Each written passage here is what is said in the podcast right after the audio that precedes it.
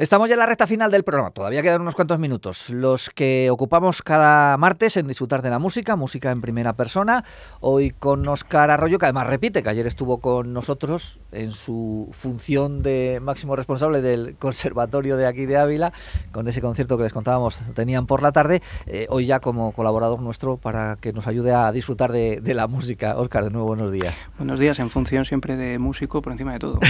efectivamente, efectivamente. y en función de música, en función de amante de la música, ¿qué nos has traído hoy? Pues vamos a seguir en la línea de ese pequeño, pequeño ciclo que estamos haciendo de recorrido por las sinfonías de Beethoven, ya acercándonos un poco hacia el final y tampoco sin extendernos mucho porque de lo que se trata es de abrir boca a nuestros oyentes, animarles a que las escuchen. Vamos a dar un paso más con nuevas sinfonías de Beethoven.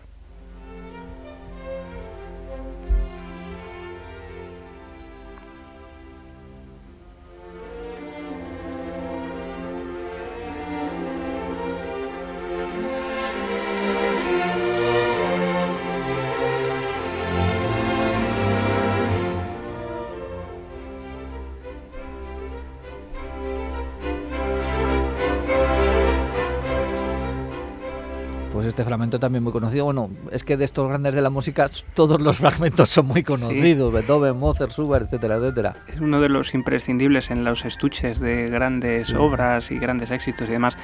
Es la Sinfonía Pastoral, la número 6, opus 68 del compositor alemán pues que en los propios títulos, él incluyó en los títulos los, aunque no sé si exactamente el título de pastoral lo adjudicó él o lo adjudicaron los editores posteriormente, pero sí en los títulos de cada uno de los movimientos, que hace referencias al carácter o a lo que intentan representar, eh, nos da la idea de, seguramente es la más programática de las sinfonías de Beethoven. Programática en el sentido de que tiene un programa. En, los músicos decimos música programática cuando hay un argumento, hay un hilo conductor reconocible e intencionado, ¿no?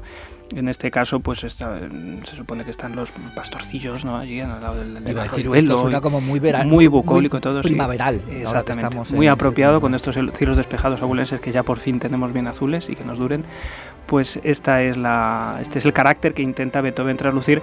Lo que pasa es que mm, ese ambiente calmo eh, lo consigue con elementos musicales muy muy interesantes, siempre constructivos, como es el, eh, los mismos elementos rítmicamente, la estabilidad métrica y cómo, lo va, cómo va jugando con todo ello, con las diferentes armonías. Una escritura muy sencilla, pero a la vez muy interesante.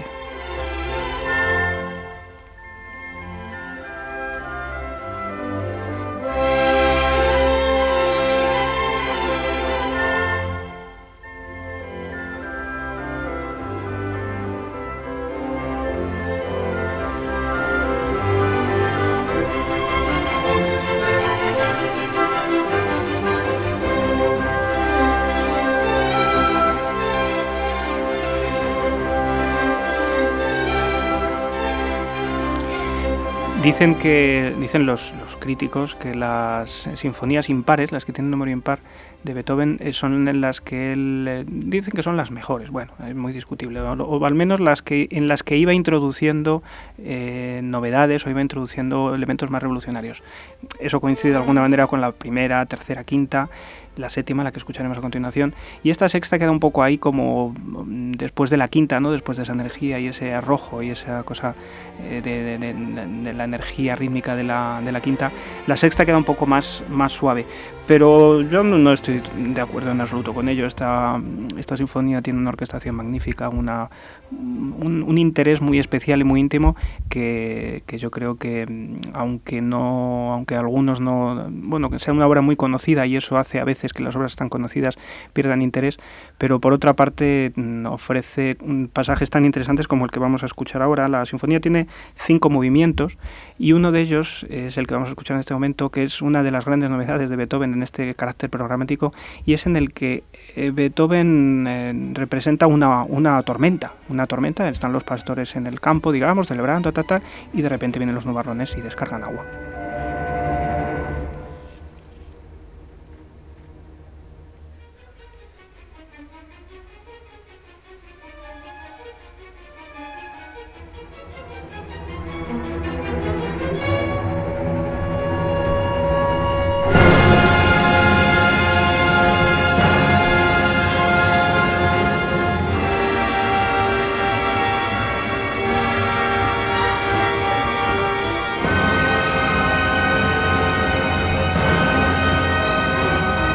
Ya los rayos y los truenos. Sí, sí, además se oye perfectamente con, la, eh, con los timbales, ¿no? los truenos. Además, cómo prepara, la, no hemos escuchado el arranque hasta que llega esta tormenta, cómo cambia el ambiente de un ambiente plácido junto al arroyuelo, etcétera, que es el movimiento anterior, cómo va transformando la música hasta convertirla en, en, este, en esta energía. Aquí tenemos los relámpagos, perfectamente representados con la música.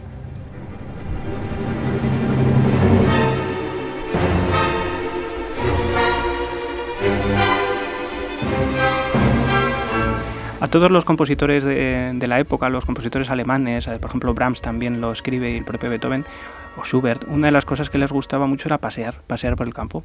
Y todos los que han estado en Viena saben que Viena está rodeado de, de bosques, del famoso Wienerwald, todos los, los, bosques de Viena. Y estos paseos por la naturaleza, de alguna manera, eh, les aportaban, eh, aparte de inspiración, les aportaban multitud de elementos que luego incorporaban a, a su música, como estas genialidades. ¿no? Thank you.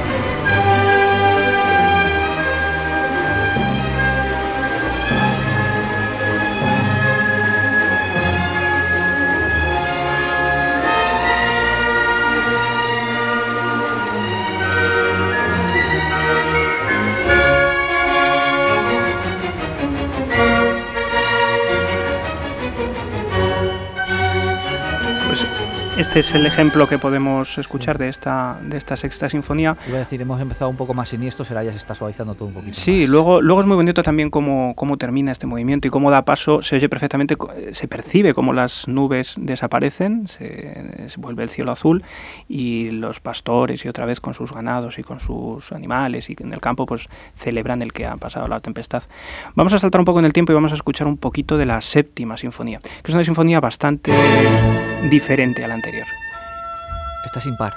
Está sin par.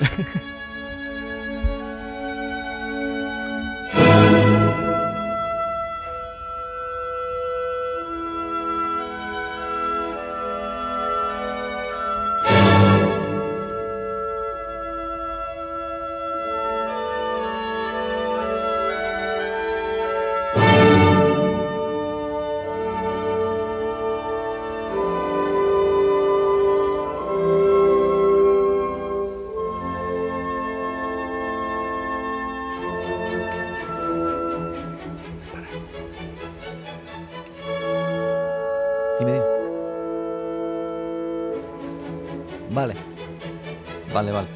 Vale, vale. Te abro. Te abro.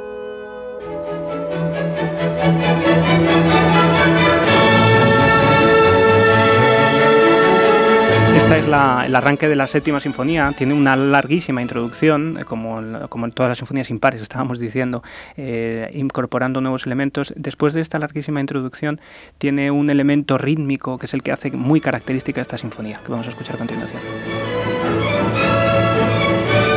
Thank you.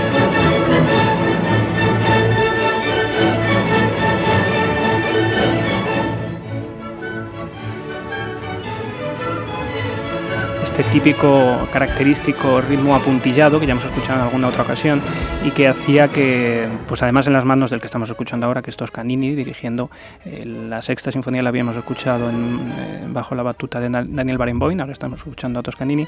Como digo, este ritmo apuntillado, este ritmo tan enérgico, tan diferente al que hemos escuchado de la sexta, eh, que algunos denominaban esta séptima, este ritmo, la apoteosis de la danza, ¿no? con esta energía rítmica descomunal.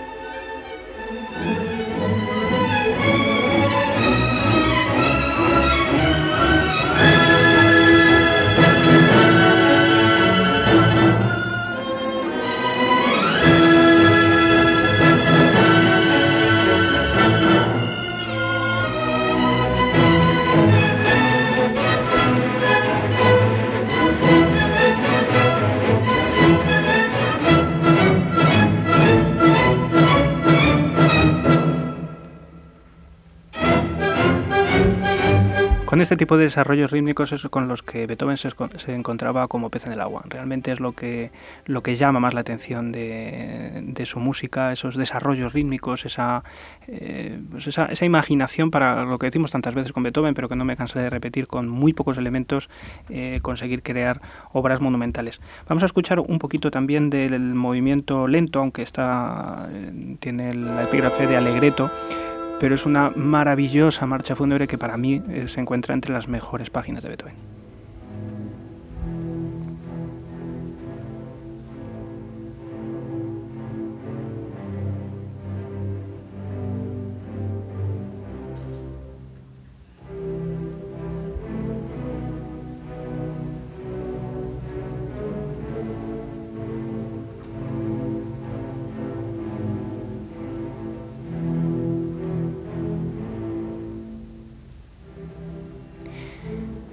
Y si esta melodía maravillosa, este ritmo sencillo y plano, eh, fuera poco, Beethoven tiene la idea genial de darle a las violas una de las melodías más maravillosas de toda su producción.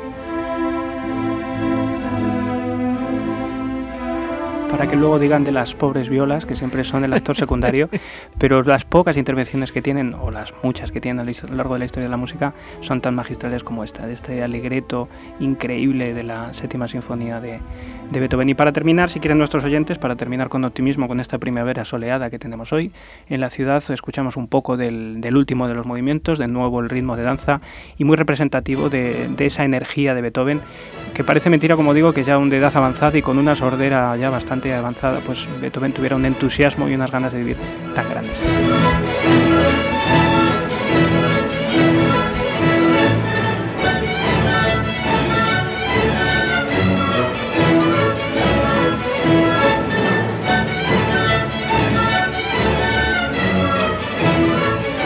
Pues si te parece con este optimismo que dan ganas de irse a la calle a disfrutar del sol, eh, del cielo azul aquí en nuestra capital, nos despedimos en la jornada de hoy. Pues eh, así hacemos, salimos a la calle y disfrutamos del buen tiempo. Oscar, muchas gracias, hasta la próxima. A vosotros. Y al resto de oyentes, recordarles, mañana a partir de las 12 y 20 les esperamos. Feliz tarde, hasta mañana.